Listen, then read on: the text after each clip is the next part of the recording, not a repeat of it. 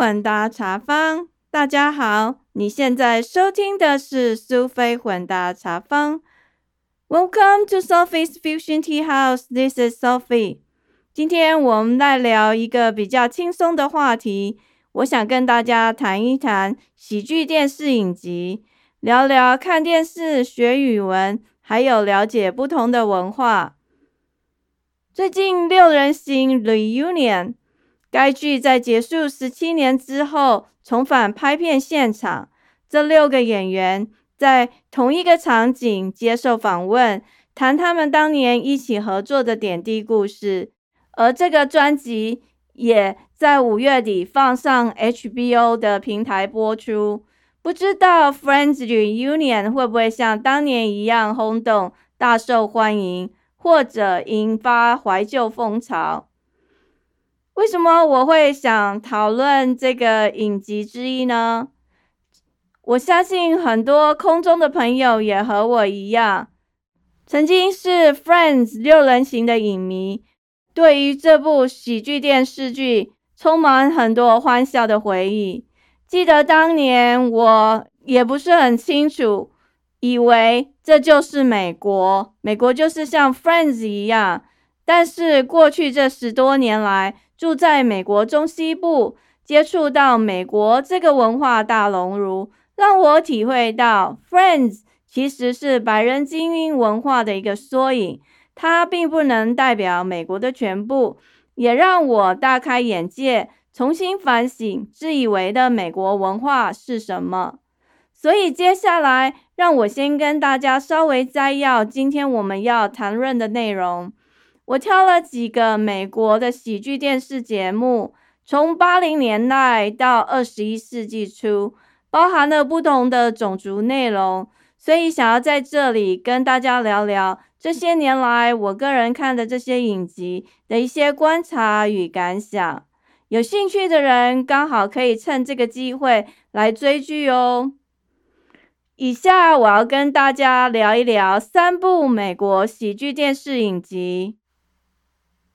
第一个就是最近在新闻版面常看到的《Friends》六人行。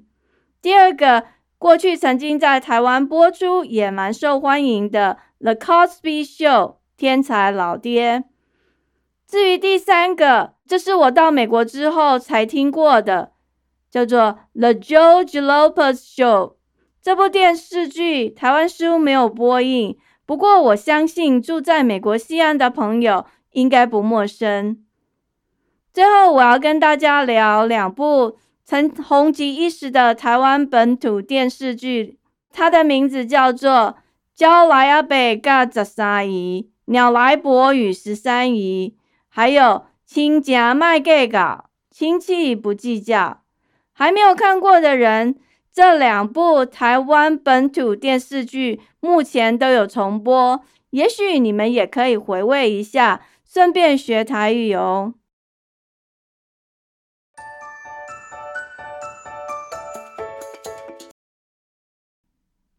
那现在就让我们来聊聊《Friends》六人行。《Friends》在一九九四年到二零零四年播出，总共有十季，跨越十年的时间，呃，播出了两百三十六集。记得当时我也很爱看。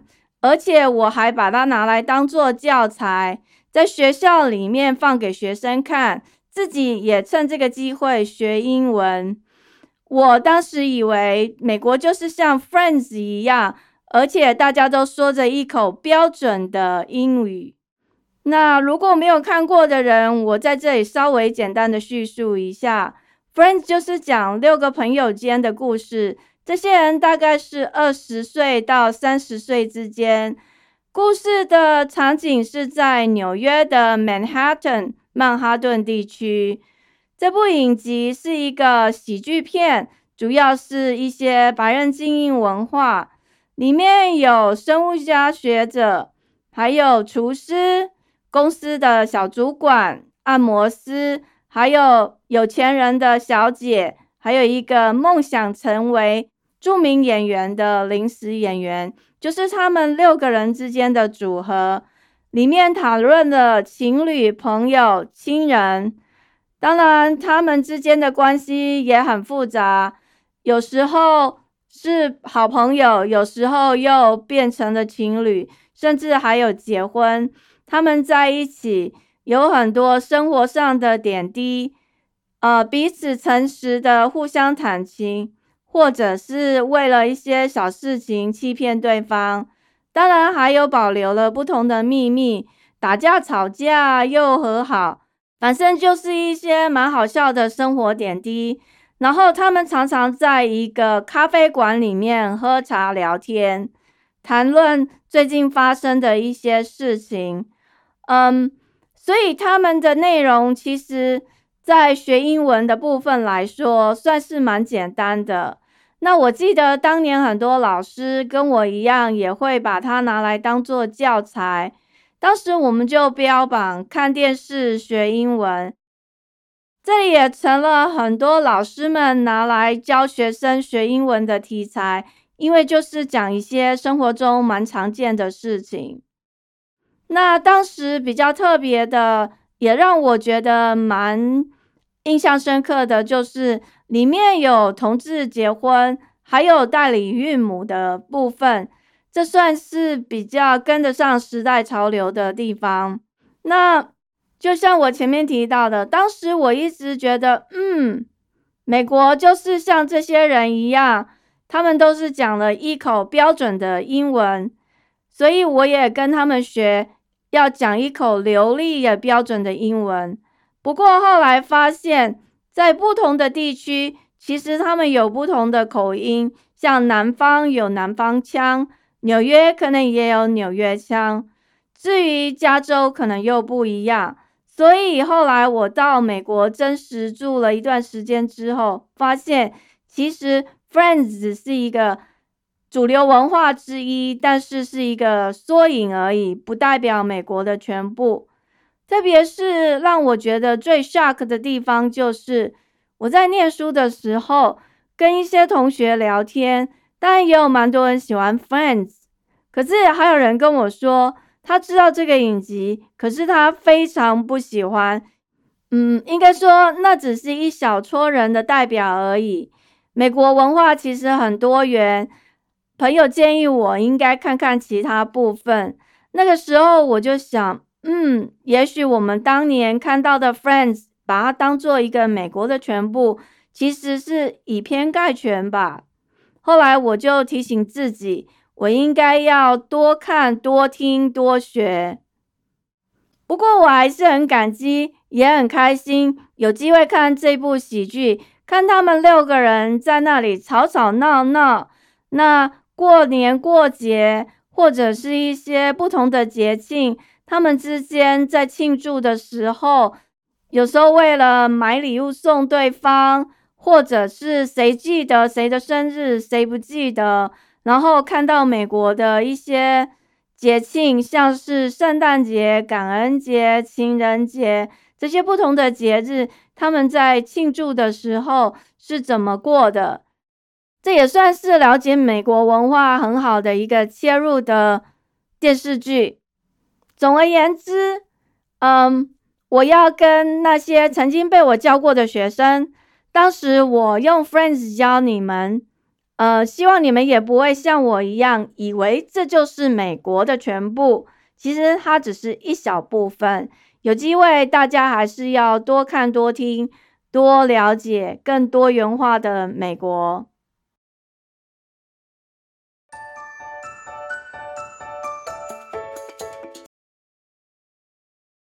接下来呢，我要跟大家聊一聊《The Cosby Show》天才老爹。《The Cosby Show》是比较早一点的，它是在一九八四年到一九九二年播出，总共有八季，也就是大概跨越八个年头。这算是美国的电视史上，在历史上最成功的黑人影集。在它播出的时候，我属于中学时代，当时就觉得这是一个蛮好笑的电视剧，里面讲了很多家庭生活、教养子女，还有亲子关系。如果还没有看过的人，我在这里稍微说一下，因为这已经蛮古老的一部电视影集，但是你现在在电视上还是看得到。这个故事的场景是在纽约，跟《Friends》一样，都是在纽约。比较不一样的是，这是在 Brooklyn 布鲁克林区。那它是以黑人家庭中上阶级的生活为背景，先生是一个医生，妈妈是一个律师，然后他们家有好几个小孩。他是在。谈一些像教养经验呐，家庭生活。我自己在台湾看的时候还蛮喜欢的，因为觉得很好笑。来到美国之后，自己有了家庭，我们有时候就把它拿来当做是那个吃饭配电视的一个很好的消遣，因为里面学了很多东西，比如说。我们就会把它拿来当做是教养小孩，与孩子分享的一些教养经验，像是学乐器，小孩就一直跟爸妈说他非要学这不可啊，学这个多少多少多少。可是学没多久，小朋友可能就不喜欢了。那我们就可以把它当做一个借镜来提醒我的小孩。我最喜欢的一个是那个他们家的老四。他有一次到朋友家去玩，然后他们就偷喝酒。一般在美国要二十一岁以后你才能够喝酒，但是他那个时候只是国中。他去朋友家骗他爸妈说他们是去玩，没有想到突然间在同才的压力下，大家就开始鼓噪。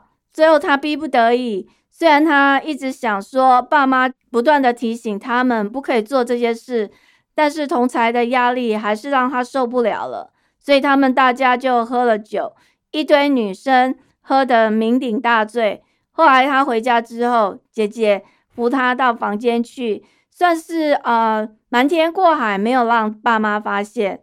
不过最后同学的爸妈还是打电话来，他父母亲还是知道了。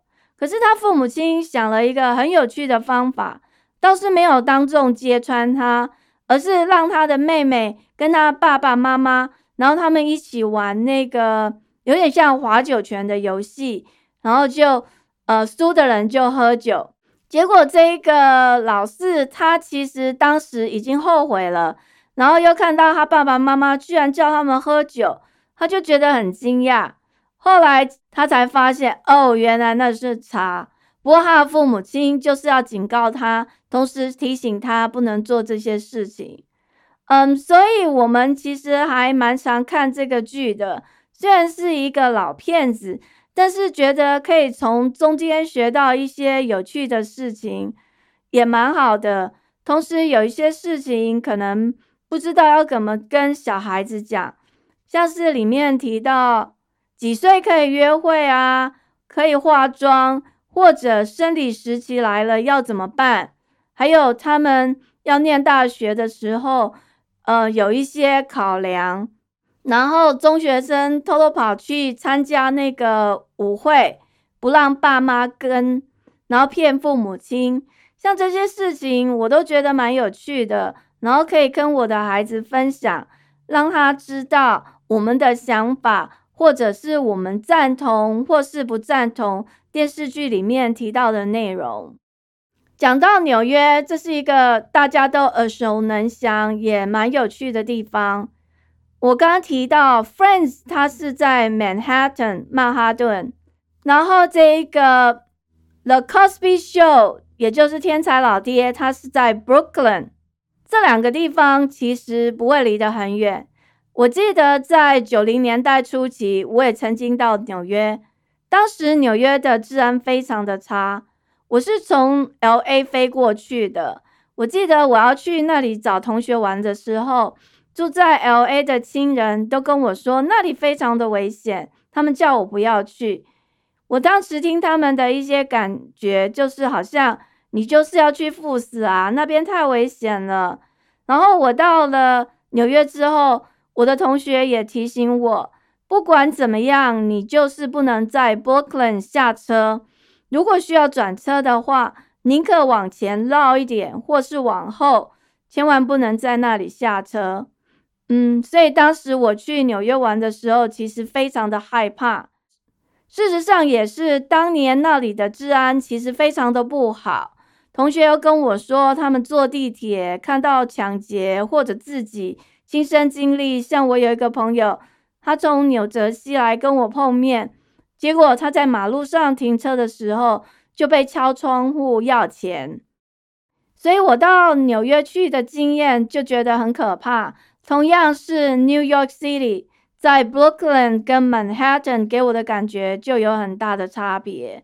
不过还好，到一九九四年，当时换的那个纽约市长 Giuliani 朱利安尼，他大刀阔斧整顿了治安，所以到了九七年，我到纽约去的时候，感觉比较安全，没有像过去那样，好像随时都有遇到危险的那种状况。不过，也许是因为那个时候我去，我没有再去 Manhattan 或 Brooklyn，我大部分的时间都是待在 Queens，然后还有朋友在旁边陪伴，所以就没有觉得那么害怕。嗯，所以我觉得电视上看到的跟你自己亲身经历其实有一些差别。那另外提到了这个节目，它其实是讲这个黑人。中上阶层的家庭的故事，嗯，我自己在美国也看到了不同的朋友，还有我的小孩读书的时候遇到的一些同学。当然不是很多人就像电视剧里面一样的，也有蛮多人是在贫穷家庭长大，努力奋斗不懈，出人头地的。总而言之，嗯，我觉得这是一个蛮有趣的呃喜剧。我不把它只当做黑人的电视剧，同时也把它拿来当做一个教养儿童的一个家庭喜剧。这是我看这个《The Cosby Show》的一个小小的感想。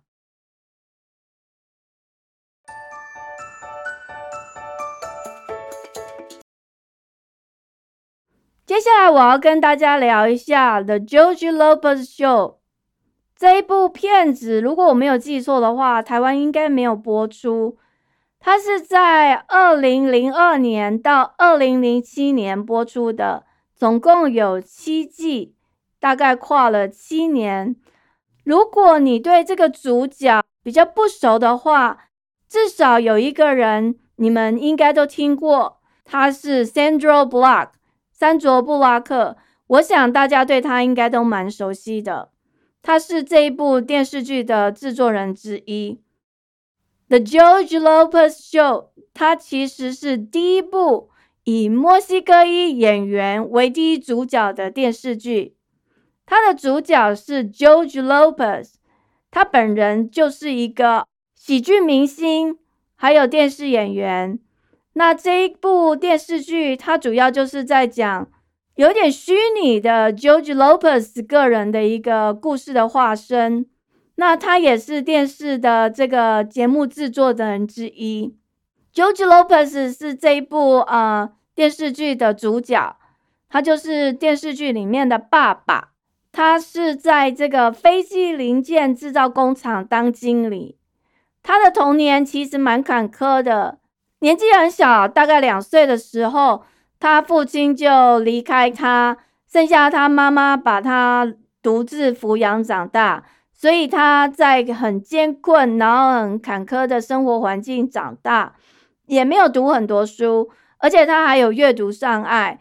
不过就凭他个人的努力，后来升上了主管阶级。那这故事其实就主要围绕在他们家庭的故事，他还有太太。一个女儿，还有一个儿子，然后还有他妈妈，还有那个工厂里面的这些员工。那像我刚才提到这个 Sandra Block，他是制作人 （producer），他也有在好几集里面都客串里面的演员。他是饰演一个在那个工厂工作的员工，后来因为职业伤害的关系，然后眼睛瞎掉了。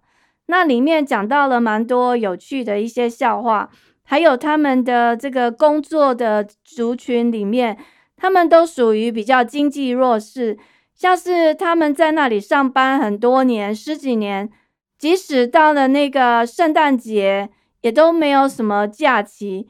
后来 George Lopez 他当了经理，然后就跟这个老板争取，让他们有放假，而且是有加薪水的，不是说就像以前那种放假就放假，但是也没有付薪水。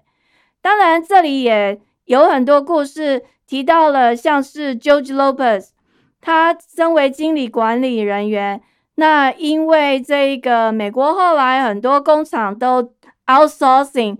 就是外包了，然后移到比较便宜的地区去制造生产，像是墨西哥，所以他们又面临失业的可能。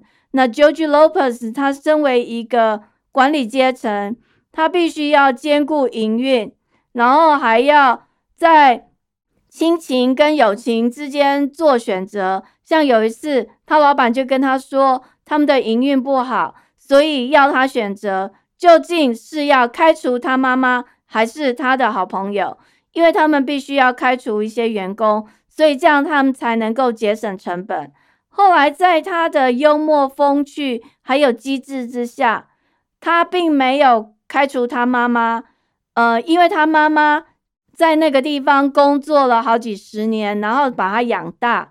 那他也没有开除他最好的朋友，因为。他的朋友除了在那里上班之外，也没有在别的地方工作过。如果被开除了，以后生活也不知道如何。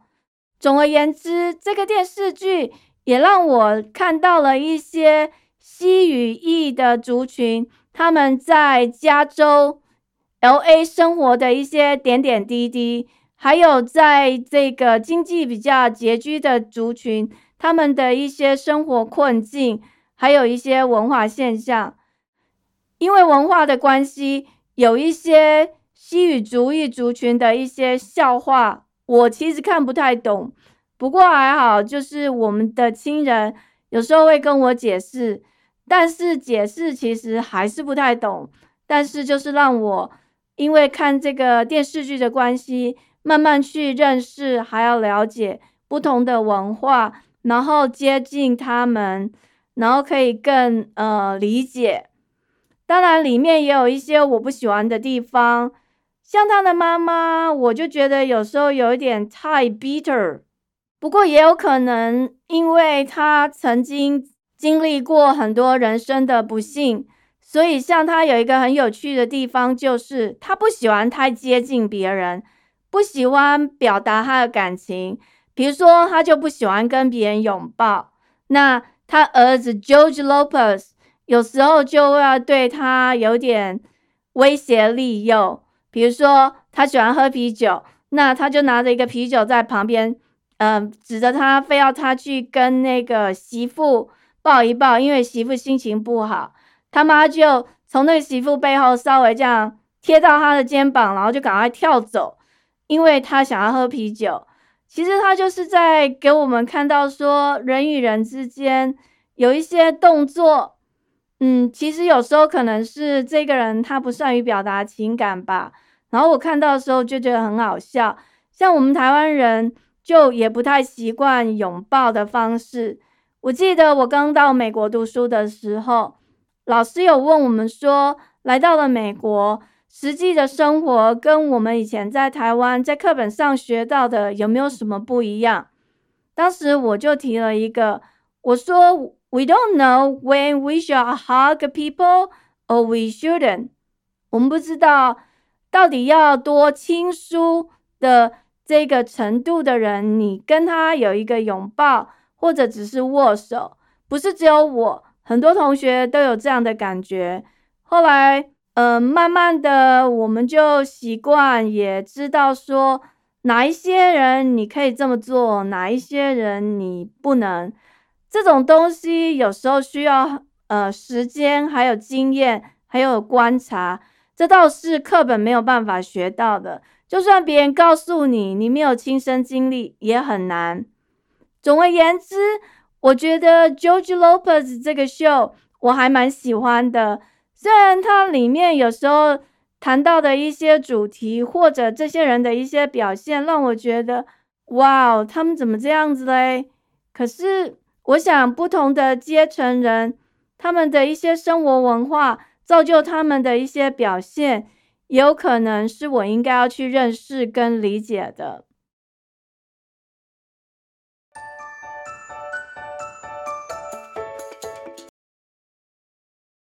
所以我刚才拉拉杂杂的讲了三个，一个是 Friends 六人行，那再来是讲到了 Cosby Show 天才老爹，还有最后是 The George Lopez Show，这三个都是喜剧电视影集，他们跨越不同年代、不同族裔。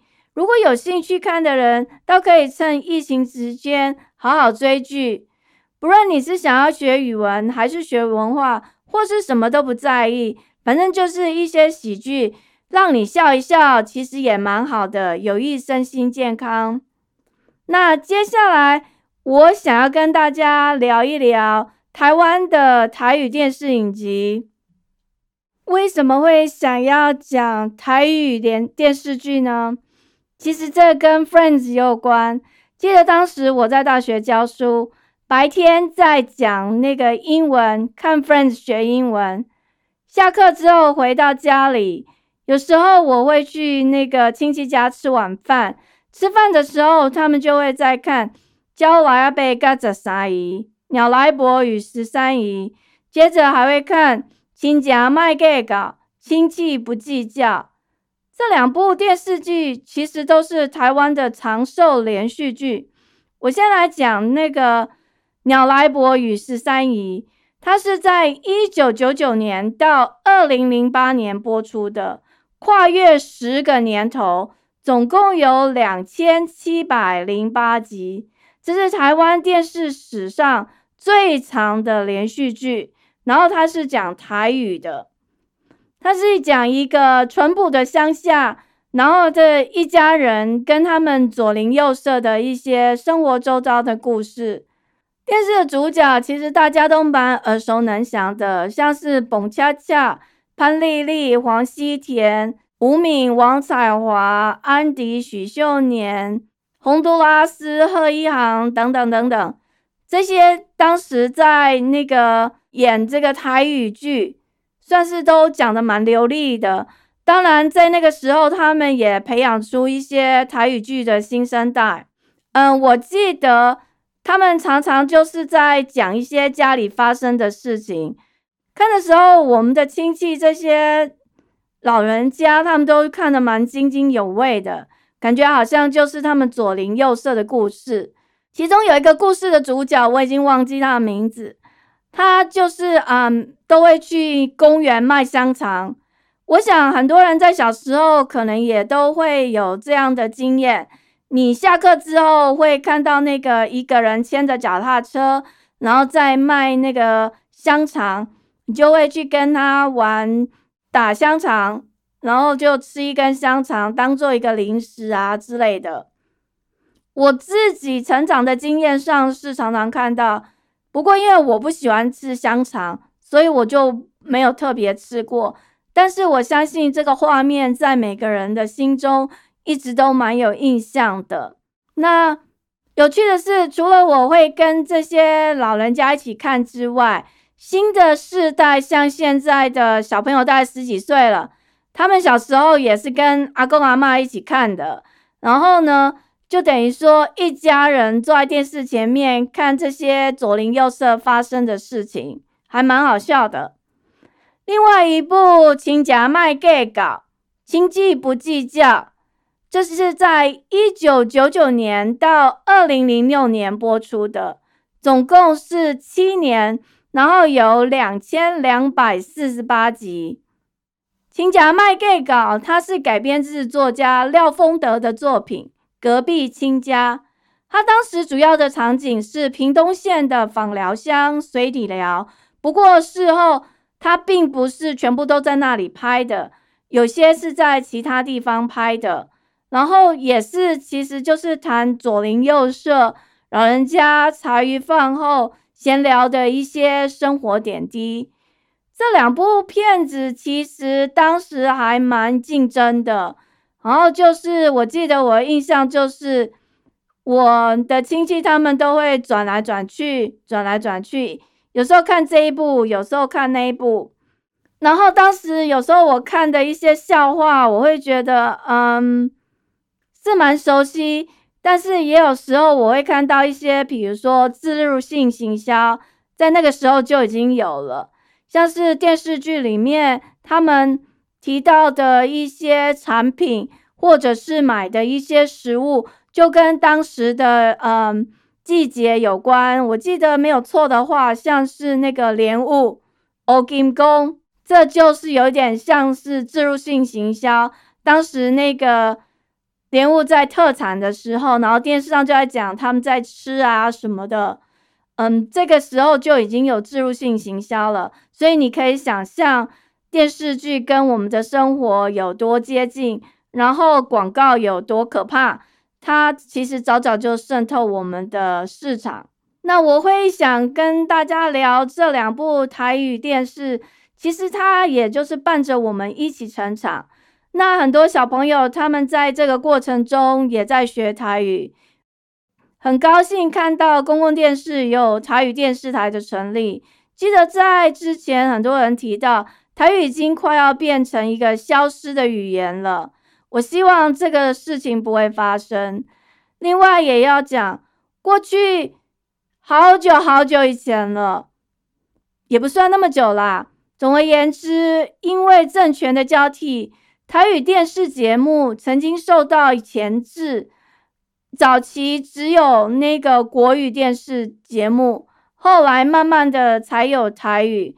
所以，在这个一九九零年代开始。陆陆续续有一些电视台制作了台语电视节目，像《请假卖给稿》或者是《焦老北与十三姨》，这都是很有名的乡土剧。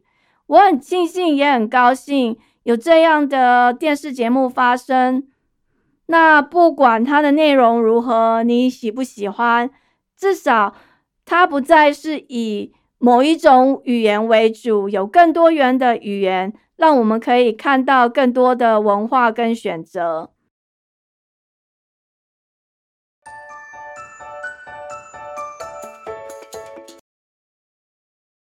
最后，我想说，不论你是看电视学英文，还是看电视学台语，刚才提到的这些喜剧节目，像是《Friends》、《The Cosby Show》、《The George Lopez》、《教老阿伯跟着三姨》。亲家卖给稿，他们都是喜剧。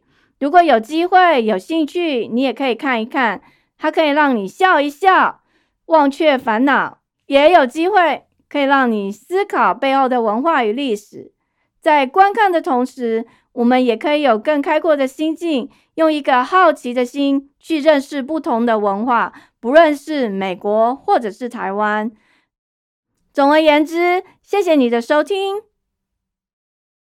接下来我们要来播放听众的留言，在六月九日播出的二十七集《Deal with COVID-19》，种白菜增加高丽菜收成，在失衡的状态中找出与病毒共生的方式。